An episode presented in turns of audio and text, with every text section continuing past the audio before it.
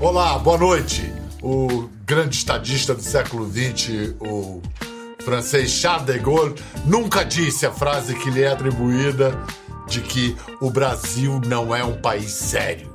Pois eu aqui afirmo, sem pejo, que o Brasil não é um país série, é um país novela, em que a realidade se apraz em humilhar a ficção todos os dias. Talvez por isso, talvez isso nos ajude a entender o gênero mais sintomático de nossa cultura, o mais bem-sucedido, inimitável, que ninguém sabe fazer como o Brasil sabe. Ninguém sabe fazer novela como a gente. Em nossa celebração dos 70 anos da TV brasileira, hoje recebemos um escritor brilhante, novelista de muitos sucessos, mas que a gente só precisa citar um: Avenida Brasil. Ponto. Você duvida? Fala que duvida, eu te mato agora. E a única coisa que eu vou servir nesse prato aqui vai ser teu sangue.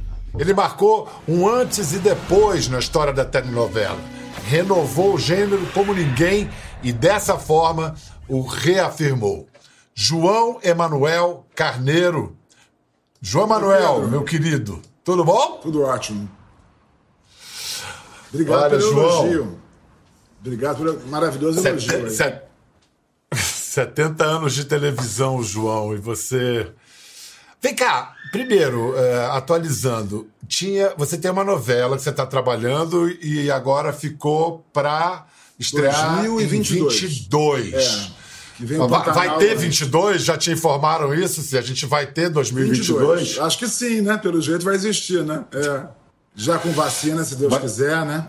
Você já tem o esqueleto, mais ou menos, dessa novela? O- a gente sabe que o título provisório é Olho por Olho, o É. que parece ser um bom título permanente mesmo. Lei É um de título italiano, bom. lei de italiano. É, so- É. é sobre justiça?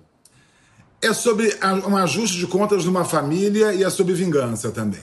Então são coisas de folhetim clássico, assim, eterno, né? E a protagonista é cega. É Como é que você chegou a essa É ideia? cega, estou fazendo a história de uma cega, que sempre me interessei muito pelo tema da cegueira. A questão da cegueira no sentido de que, que percepção né, uma pessoa cega tem da realidade, como é que isso pode ser mostrado na ficção.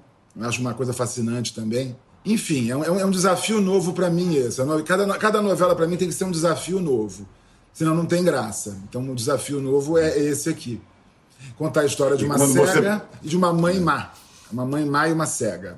A relação dessas duas é a É. base da história. E a mãe má, eu já sei quem é a atriz, mas vou deixar para você falar lá no fim. É uma super atriz da história da TV brasileira, mas a gente guarda essa informação para o fim, um efeito suspense.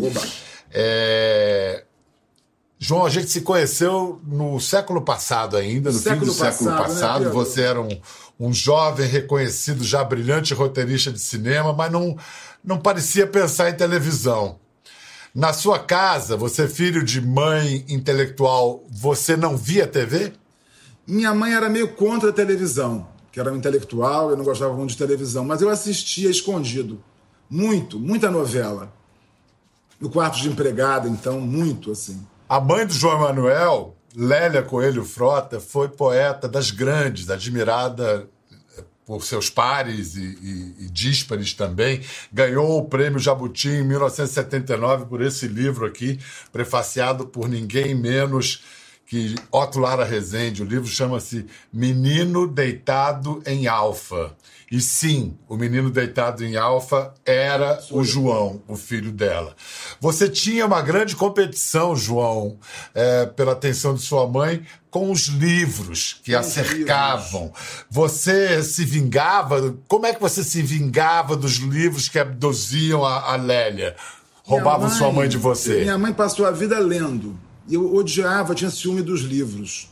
E muitas vezes eu cheguei a pegar os livros dela e queimar, sem que ela visse. Sumia com os livros pequenininhos, porque ela passava o dia inteiro lendo. E eu tinha ódio de livro, inclusive. É, eu passei a ler por uma circunstância muito engraçada, uma circunstância climática. Que eu fui com a minha mãe para Belém do Pará, que ela fez um livro sobre o Museu Guild. E aí nós ficamos morando um mês em Belém do Pará no verão. E eu, eu não consigo muito bem lidar com calor. E, e, lá é muito quente no verão, né? Muitíssimo quente. O único lugar, lugar que tinha ar-condicionado no Museu Guild era a biblioteca. Então foi nessa biblioteca do Museu Guild que eu comecei a ler muito. E eu li até um livro que tem muito a ver com a minha primeira novela, quando eu era pequeno, na, na biblioteca do Museu Guild, que é o Pequeno Lot Found Leroy. Dizer, foi a questão climática que me fez gostar de literatura. Acho que eu seria um ignaro se não fosse o clima. É, você também, quando criança, já fazia umas novelas para o público da sua própria imaginação. Né? Você brincava e criava enredos com os seus brinquedos? É, porque eu tinha um país imaginário chamado Bonecolândia. Que eu, eu tinha 630 e poucos bonequinhos. Todos com, com certidão de nascimento. Era organizado o meu país. E eles votavam no final do ano para eleger o presidente, com mini cédulas. Olha só o que uma criança solitária faz. Tem nada para fazer, inventa uma loucura dessas, né? E, tanto que sete anos seguidos foi reeleito o mesmo bonequinho com as mini cédulas. Foi o bem supremo que mandava no país. E, enfim, éramos só eu e minha mãe na casa. Quando eu brigava com a minha mãe, eh, o bem supremo fazia uma carta da Bonecolândia dizendo que Dona Lélia Coelho Frota agiu errado com o cidadão João Emanuel. Que eu e minha mãe também éramos cidadãos do, da Bonecolândia, constávamos na, na lista dos 637 habitantes da Bonecolândia. Né? Isso dá uma dimensão de como é que uma pessoa solitária tem que soltar a imaginação. Né? Me parece, muita gente, não só a mim, muita gente atribui a você, como você se formou muito pelo cinema, é, você trouxe para a novela a sugestão. É, a novela era sempre muito explícita, né? tinha que ser dito tudo, e você, nas suas novelas, é, tenta deixar implícito também. Sugerir em vez de dizer, é isso, né? É, porque o Godard, acho que Godard é que fala isso, né? Que cinema é discurso indireto, né? Você tem que sentir falta do que é dito às vezes, né? Na cena, né? E a televisão tende a explicar demais, né? a esmiuçar demais as intenções. Eu, quando comecei a fazer a novela, eu fiz um diálogo, acho eu, mais cinematográfico, que você não precisava ficar reexplicando tudo e reiterando tudo, né? E você podia também sentir falta do que é dito. É, essa coisa do, do roteirista que sabe é, escrever para prescindir da palavra foi um assunto que eu levantei com você, com a Maria Adelaide Amaral, o Jorge Furtado, em 2001, numa entrevista no programa que eu tinha na Globo News. Vamos, vamos ouvir a gente vamos. mais jovem, 20 anos mais jovem. Eles escrevem para que a palavra escrita desapareça, vire imagem em movimento. Eles são os roteiristas e é sobre eles que nós vamos falar hoje. Eu lembro de uma história que o Carrier conta que ele tinha um problema na cena do filme Danton, em que Danton e Robespierre era a única cena que os dois contracenavam. E eles não chegavam à cena, não chegavam, foram passar um fim de semana na província até que um gesto resolveu a cena. E o gesto foi o Robespierre tocar o pescoço de Danton. Ele havia um toque, quer dizer, não foi um diálogo, não foi nada. Escrevendo em cinema, pois é. você tem que buscar sugerir, às vezes, mais do que explicar ou descrever. Eu acho que é mais do que isso. A arte do roteirista é você conseguir imaginar e visualizar a cena com seus pormenores, né? Você está dentro daquilo que você está escrevendo. Essa que é a dificuldade, né? E é, sair da palavra, um né? É. é sair da palavra e voltar para a palavra, né? É uma, é uma jornada de ida e volta para a palavra. Você quer acrescentar alguma coisa à fala desse menino aí de 30 anos? Eu não me lembrava dessa entrevista. Que engraçado isso. É tão engraçado você ver assim, tanto tempo atrás, né? É, eu acho que sim. Eu acho que cada vez mais o cinema e a televisão convergem para um lugar em comum. Até com as séries nos Estados Unidos, feitas nos Estados Unidos, no mundo inteiro, nos levam para isso, né? Um lugar que um bebe do outro, né? um se alimenta do outro, para chegar num outro lugar novo. Você, uh, do, daquele. Do cinema, você experimentou o máximo que na fantasia de um realizador, de um roteirista, é, é, que é ir a uma, a uma noite do Oscar. João Emanuel foi com correterista do Central do Brasil, filme do Walter Salles com a Fernanda Montenegro, é, foi o Oscar de 99. O Oscar é aquela festa incrível ou é só mais, mais um programa de televisão mesmo? Olha, eu fui para o Oscar é, nervoso, naquele tapete vermelho, que as pessoas vão naquela fila, aí um pisa na, na barra do vestido daquela mulher que tem aquele vestidão e engancha, sabe? E é uma situação engraçada porque é uma, é uma tarde de sol com pessoas muito maquiadas e com vestidos de noite. Isso já é esquisito. Aí você entra lá dentro e o lugar é muito menor que você imaginava. Você viu o Oscar a vida inteira com aquela lente olho de peixe, né? Parece ser um lugar imenso. Não é tão imenso. Não é tão imenso. E eu me lembro também de uma coisa que me chocou muito, que para comprar um drink lá na, no saguão, você, você compra o ticket, que nem uma lanchonete. Então, para mim, isso foi muito desglamorizante. Foi uma experiência, assim, estranhíssima. É melhor nunca ir ao Oscar, eu acho, para você continuar achando o Oscar o máximo. Porque é, é, é normal, enfim, é uma ocasião mais normal. É melhor assistir de fora. Acho que alguém já falou isso, né? Para mitificar Hollywood, você não pode ir para Hollywood, né? É, é, é, uma imagem, né? É, então tem que guardar. Fique né? apreciando a imagem. É. Agora, olha só, a questão do melodrama. Central do Brasil é um lindo melodrama. Vida Invisível, Vida Invisível do ano passado, do Carinha Inus também. É. Mas é, são exceções na história do nosso cinema. Qual é o problema do cinema brasileiro com o melodrama? Pois é, eu queria entender isso, que eu também não entendo, que eu acho que o melodrama é uma, é uma raiz tão latina, tão brasileira, e tão pouco falada né, e vista e visitada no cinema brasileiro. Né? Eu acho que as pessoas tendem a achar que, que o melodrama pertence à telenovela no Brasil, enquanto isso não é verdade. A telenovela cumpriu esse papel de, de trazer o melodrama mas ela também podia, o melodrama podia estar no cinema, no teatro, em qualquer lugar. Eu acho que é uma visão meio limitadora essa de achar que a novela é a única proprietária do melodrama. Não é. Além de permitir a um, a um autor como você exercitar o melodrama, fazer melodrama, o que mais que a novela oferece a, a você que o cinema não? Olha, a novela oferece uma experiência quase lisérgica, assim, de você se comunicar com todo mundo. Você sair na rua e tá todo mundo falando da sua história. E no meu caso, eu tenho uma coisa a meu favor que não conhecem muito a minha imagem, minha cara, né? E, então eu posso, eu posso sair falar mal da minha novela no jornaleiro. Costumo muito fazer isso, provocar as pessoas, criticar a novela, ouvir o que elas têm a dizer. Quando, quando me, me defendem, eu adoro. Falo, imagina, essa novela é maravilhosa. Mas é, é, é, essa coisa da rua, do embate da rua, é muito legal e você chega na banca de jornal e todas aquelas revistas têm, têm os seus personagens estampados. Isso também é uma viagem doida, doida. E uma coisa engraçada dessas revistinhas de novela, que vivem das novelas, né, é que elas inventam histórias falsas da minha trama. Sugerem outros finais, os personagens farão outras coisas para vender a revistinha, né? E algumas vezes, eu tenho que confessar para você aqui, que eu achei que fosse uma boa ideia que eles... E você pegou? Eu peguei uma coisinha ou outra ao longo desses anos. Porque eles têm ideias loucas, que alguém sequestra alguém, alguém mata alguém, alguém casa com alguém, que até uma ou outra bate assim, ah, que interessante isso que essa pessoa sugeriu aqui. Porque tá todo é, mundo é, falando todo, disso, né? Todo mundo se sente autorizado a meter o, é, o claro, na novela. Como, né? como futebol. Todo mundo é coautor. É, todo mundo é coautor, né? João, qual é o tema central comum que está presente em todas as novelas brasileiras? Família. Histórias de família. É isso que interessa às pessoas e bate no coração delas, mais que qualquer outra coisa. A questão da família é, é a, a essência de qualquer novela.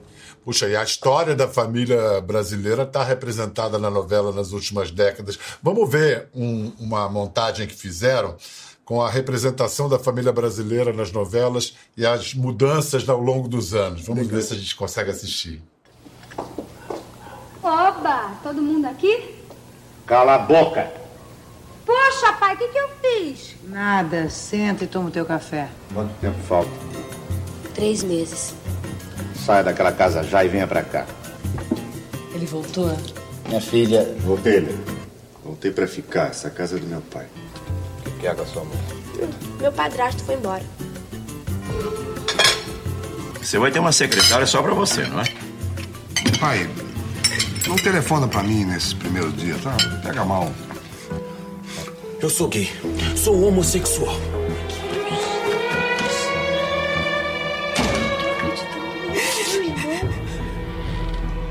A gente já conversou, já brigou, já resolveu a situação. A gente combinou que a criança vai ter dois pais e uma mãe. Nossa família. Você vem se engraçar com o nosso marido, agora tá falando de mim. Peraí, dá um minutinho que nosso marido. O que, que é isso, minha filha? Que vinho? Que história é essa? Ela tem dinheiro pra comprar vinho? Isso aqui foi o, o- o picolé de uva que o menino que tava Oi. vendendo no ônibus perguntou se eu queria chupar. Eu, eu, como- Comprou. Eu acho ótimo a gente economizar pra diminuir um pouco o absurdo que a gente gasta aqui de água, luz. Mas, gente, pra fechar as contas mesmo, a gente precisa achar um jeito de usar essa casa aqui pra ganhar dinheiro, né? Essas pessoas na sala de jantar, essas pessoas. Essa figura tá na música brasileira também, né? A sala de estar, a sala de jantar da classe média brasileira. A gente tem um governo hoje, João, que se elegeu também falando em nome dos valores da família brasileira. Você que conhece a família brasileira como autor, quais são os valores da família brasileira? Eu acho que a família brasileira ela, ela é apegada, tem um apego às pessoas umas às outras enorme. Eu acho que a família brasileira ela vem mudando muito, os valores dela vêm mudando também ao longo do tempo. Ela, ela é uma coisa em transformação permanente. O Avenida Brasil foi uma expressão muito clara desse momento das novas classes médias brasileiras, É. as classes médias que ascenderam. E eu me lembro que na época muito se escreveu, inclusive o Fernando Henrique Cardoso escreveu isso, dizendo que os valores dessa nova classe média eram os mesmos da velha classe média, principalmente honestidade e trabalho, É. e a valorização do trabalho. Você reconhece isso? Eu reconheço muito isso. Eu acho que, que a família brasileira continua, apesar de mudar e se revolucionar, com, com os valores básicos que são os mesmos. Honestidade, trabalho, confiança, responsabilidade. Eu acho que, acho que, eu acho que o Brasil, quando você faz uma novela, por exemplo, você tem que pensar muito bem o que você está fazendo. Você está entrando na casa das pessoas. Elas não escolheram ir ao cinema, elas não, não vão estar escutando uma música na rua você está invadindo a casa delas. Então, você tem que respeitá-las e saber fazer uma coisa que não vai agredi-las, né? Eu acho que, que eu sempre gostei de fazer personagens multifacetados, que tivessem lados bons e maus, como é a realidade, né? As pessoas têm vários lados. E, e fazer o público aceitar esse tipo de personagem foi, um, eu acho, um mérito meu. Que, por exemplo, é, a Nina, né, a da Avenida Brasil, uma vingadora, capaz de fazer coisas terríveis, né? Seduzir homens que ela não queria, ainda assim foi considerada uma heroína. É, Compraram a atitude daquela menina, né? Muito bem. Esclarecidos alguns termos do nosso jogo, voltamos ao momento em que você me pergunta o que que eu quero. Não esquece não, tá? Senhora.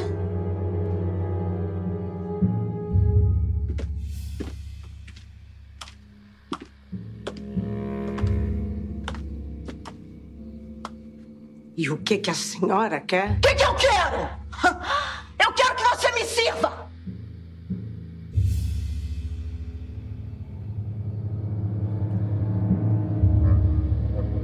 Você conseguir fazer as pessoas entenderem na ficção, né? Que as pessoas têm lados bons e lados maus, são multifacetadas, e conseguir gostar de uma vilã como a Carminha, se comida tá afeiçoar fria, a gente que errou também, eu acho que é, é- é uma volta, né? É um arco que a ficção pode trazer para as pessoas, até da televisão, que enriqueça elas como leitoras ou, ou espectadoras de alguma coisa, né? E eu tenho a impressão de que a Rede Globo acertou esses últimos anos muito com as novelas, porque ela deu voz a pessoas muito diferentes fazendo novelas. Pessoas autorais, artistas que contaram as histórias que eles queriam, da maneira que eles queriam. E, e- e- com isso ela teve uma- um painel muito, muito amplo de histórias de, e de narrativas. Vamos lembrar de um personagem seu que é, ganhou o público e era um cara que tinha ficado rico roubando a herança de outra pessoa. O Foguinho do Lázaro Ramos em Cobras e Lagartos. Tem namorado, princesa? Chega, mané. É isso? Ô, gatinha. Que é isso? Metida com esse popozão assim? Helenzinha. Ah, não. Ah, não, Foguinho, passa amanhã. Ô, Ellen, você quer um cinto pra combinar com a sua bolsa? Você quer um relógio pra não chegar atrasado no trabalho? Então eu tenho o que você quer. Aqui! O cinto relógio do Foguinho. Sai da minha frente, seu bolha. Não sei por que eu ainda te dou confiança, cara folgado. Ô, Ellen, será que eu vou ter que esperar a vida toda pra você me dar uma chance? Olha a sua volta, olha ao seu redor. Olha essa casa, olha pra mim. Agora você tem tudo, Foguinho. Você não precisa ficar bebendo feito um mendigo. Helenzinha, oh, não fala assim comigo, não. Eu sou um mendigo mesmo, Helenzinha. Eu tô abaixo da linha da pobreza existencial, Helen. Helen, eu não valho nada. Eu não valho nada. O Duda é que vale tudo, sabe? Foguinho. João Foguinho era o, dele. é o brasileiro sem nenhum caráter? Macunaíma, né? Macunaíma total, né? E, e, ao mesmo tempo um sedutor né, e um querido, né? Contraditório o tempo todo, né? Mas ao mesmo tempo uma pessoa é, é, capaz de fazer coisas completamente erradas por uma boa causa, o contrário, né? Enfim, né? Nessa, nessa que a gente estava falando de todo mundo se meter na novela, teve um episódio muito marcante que foi no Segundo Sol. O Ministério Público do Trabalho notificou a Globo pela baixa representatividade de negros na novela Segundo Sol, que era ambientada na Bahia. Você, no fim do, desse embrólio, você achou isso saudável? A gente está aprendendo, né, Pedro? A gente está aprendendo e eu acho que está certo. A gente tem que, tem, que, tem, tem que dar voz aos negros, fazer a novela com mais atores negros. E eu acho que nesse, nesse evento aí, nessa ocasião da, do Ministério Público no Segundo Sol, eu, eu aprendi. Eu aprendi. Eu acho que foi uma lição para mim. E eu penso de fazer novelas diferentes agora também. Você hoje está escrevendo uma novela que vai ao ar no. no 2022. No ano de 22, Oxalá. É, você já está com quantos capítulos encaminhados? 20. 20. São 180, né? É alguma coisa já. Mas é engraçado, porque é, é, um oceano tão grande de capítulos, de histórias, que você tem que imaginar para você uns certos balizadores, assim. Então eu, eu imagino o que, que vai acontecer no capítulo 40, no 80, no 100, para não me jogar, para não nadar cachorrinho numa piscina sem fim, né? É um pouco isso. Você tem que tentar se imaginar, se organizar dentro disso daí. Por exemplo, eu sabia que a, Avenida Brasil, é, Nina ia humilhar Carminha no capítulo 100. Eu me agarrei a isso. Então eu fui criando balizadores antes, para guardar isso para o capítulo 100. Porque no fundo, no fundo, no fundo, minhas histórias, é, eu, eu, digo que eu, eu guardo a, as grandes, os grandes ganchos né, e as grandes viradas mais para o final e eu crio fogos de artifício antes. E as pessoas acham que está acontecendo alguma coisa, mas são fogos de artifício. Por exemplo, o, o, Tufão só descobre que Carminha o traiu no capítulo 130, 140, eu acho. Pelo amor de Deus, o que é isso? O que é isso? Olha isso, Tufão! O que, que é isso?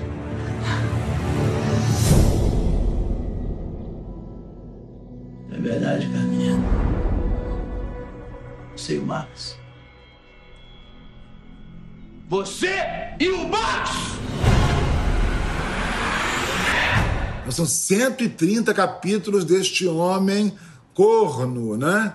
Difícil de fazer. Aliás, mérito incrível do Murilo Benício ter conseguido fazer aquele personagem é. que não fazia nada, só era corneado. 130 capítulos. E ele ficou em cena maravilhosamente, sem ação nenhuma.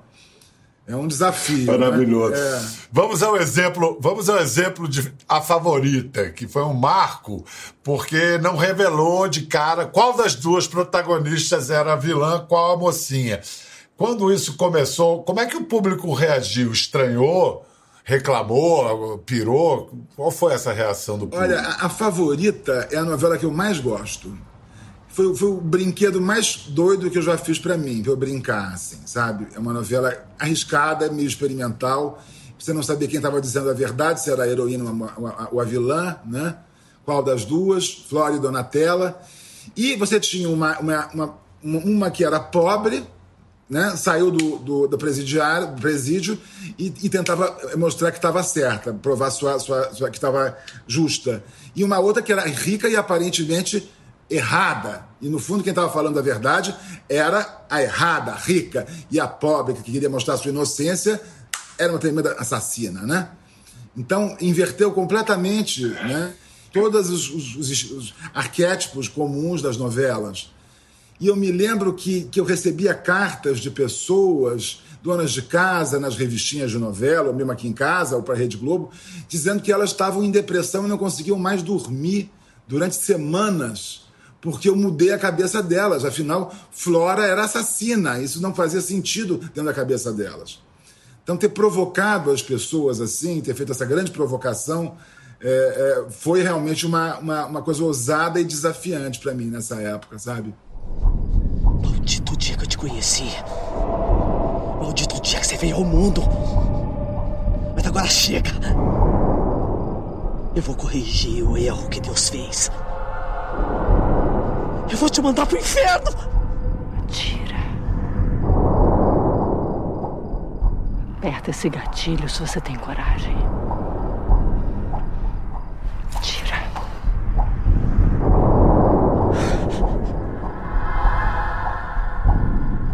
Você não tem coragem. Não tem. Sabe por quê? Porque você não é uma assassina como eu. Me lembro dessa frase tanto. É.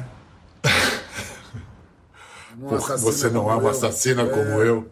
E realmente a Patrícia Pilar fez de um jeito incrível. Ela, ela- ela deu uma verdade para a Flora que ela é tornada cada vez mais impossível ser ela a assassina.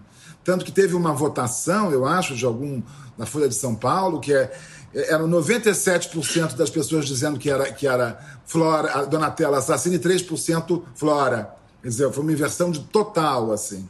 Escuta, o que, que o primeiro capítulo de uma novela tem que ter? Tem que ter, contar a história, estabelecer o plot, contar a história. E ele tem que ser, na minha cabeça, quando eu fiz o primeiro capítulo da Avenida Brasil, eu, eu sempre acho o primeiro capítulo de uma novela chato quando tem que apresentar mil personagens e não conta uma história direito. Então eu prefiro contar uma história direito como se fosse um filme ou então um último capítulo de uma novela. Avenida Brasil, o primeiro capítulo é como se fosse o último capítulo de uma outra novela. Aí recomeça uma nova novela. Porque só fazer um, um carrossel de situações e personagens que não, não, não diz a que veio é, não, não me parece legal como o primeiro capítulo. O primeiro capítulo tem que Vamos- dizer a que veio, eu acho. Vamos falar da Avenida Brasil, mas antes, assim, eu- essa história de- da, da ficção ser permanentemente desafiada pela realidade no Brasil, eu vou, vou te ler uma sinopse, você vê se isso vale uma novela, tá? A personagem central é negra, tem 50 filhos, usa peruca lisa, arruivada, é cantora, pastora evangélica e deputada federal, é amiga do presidente e da primeira-dama. Ela manda matar o marido, que já tinha sido filho dela e genro dela também, depois que ela tentou envenená-lo seis vezes. E o nome da personagem é Flor de Lis. Você acha muita loucura algum Tá vendo? ficcionar- Eu- eu- eu ficcionista encarava essa? aí. Eu não consigo chegar. Ninguém consegue chegar aí, Pedro. Isso é muito além de nós. Nem, nem, nem, nem Balzac, nem Dostoiévski. Ninguém consegue chegar aí. Isso é- a gente está vivendo esse problema no Brasil. Acho que a realidade está desafiando todos os ficcionistas. É muito difícil acompanhar. Está muito difícil. Na política, né? na, na sociedade, nas histórias. Ainda mais do Rio de Janeiro, né? Rio de Janeiro em particular, eh, fazer ficção aqui tá, tá puxado. Tá puxado. Puxado. Coitada da Esses Carminha. roteiri- É, como diz o é Antônio. Prata, né, que trabalhou com você, esses, esses roteiristas do Script Brasil enlouqueceram. Né? Enlouqueceram. A Carminha é uma coitada perto dessa daí. Coitada, quase uma freira. Só fez mal a uma criança, não é nada. Matou um amante, um só. Não é nada. A Flora também, coitada, em principiantes, né? Início de carreira, eu acho, né? Agora, a Flor de Lis bem poderia ser uma personagem de Avenida Brasil daquela época do É. Brasil, porque ela, na verdade, é uma expressão dessa época. É. Olha só, a Avenida Brasil parou o Brasil, foi exibida em mais de 150 países, traduzida para 19 línguas, marcou a vida de, mu- de todos os brasileiros. A gente pediu para o João escolher uma cena de, Avenida, de Avenida Brasil para a gente assistir. E ele fez uma escolha surpreendente. Olha a cena.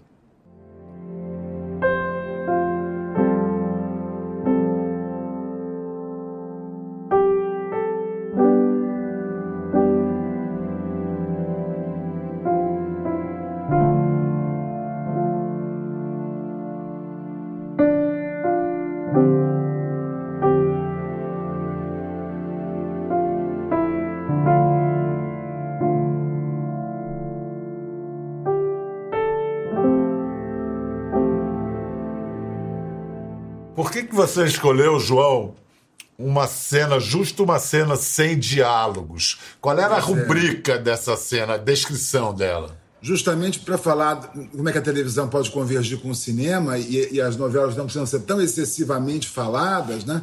É uma cena que a atriz passa tudo com o rosto. Ela acabou de matar o Max e ela está arrependida porque ela ainda amava o Max. A Adriana Esteves fez desse personagem uma, uma obra-prima, eu acho.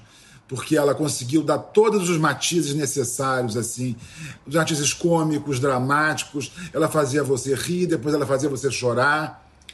E essa cena aí é uma cena muito difícil de ser feita. Você matar alguém e, e, pela sua expressão, passar o seu arrependimento e, ao mesmo tempo, que você não desistiu de fazer aquilo. Você matou e queria matar, mas a sua tristeza com isso. Eu acho difícil de fazer.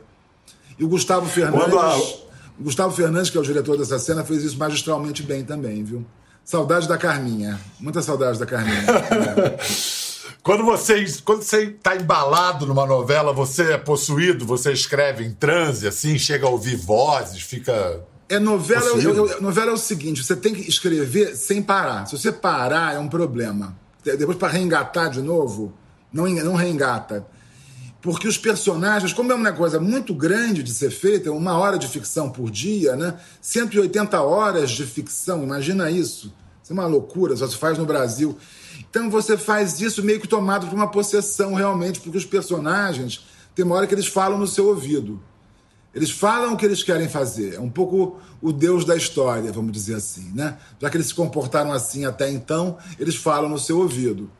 E você tem que escutar isso. Se você não está escutando, é porque a história está errada. Quando você se força a querer ouvi-los, é porque eles não estão vindo direito. Aí você acaba tendo que refazer para trás. Porque é, é um tipo de uma possessão mesmo isso. É curioso. Você, você tem algum ritual antes de se sentar ao computador para trabalhar? eu tenho que botar uma roupa bonitinha.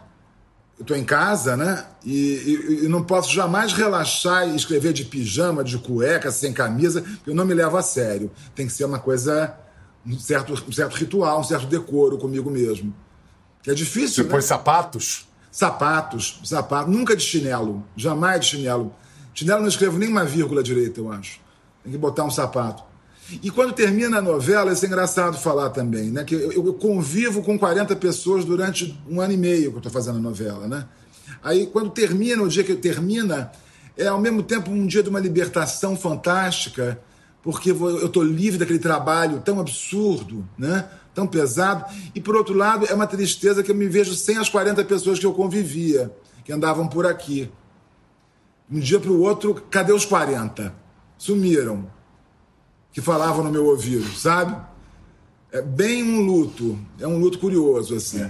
Não consegue ser bom, não, quando termina, não. Então, agora a gente. Você está no meio da, da- da- de um trabalho de uma novela e a gente chegou, então, a hora de falar sobre a atriz que ele sempre quis trabalhar e está nessa novela. Quem é? Glória Pires. Uma gênia. Você lembra a primeira vez que você viu a Glória Pires, você espectador? Olha, eu me lembro muito dela nas novelas do Gilberto Braga.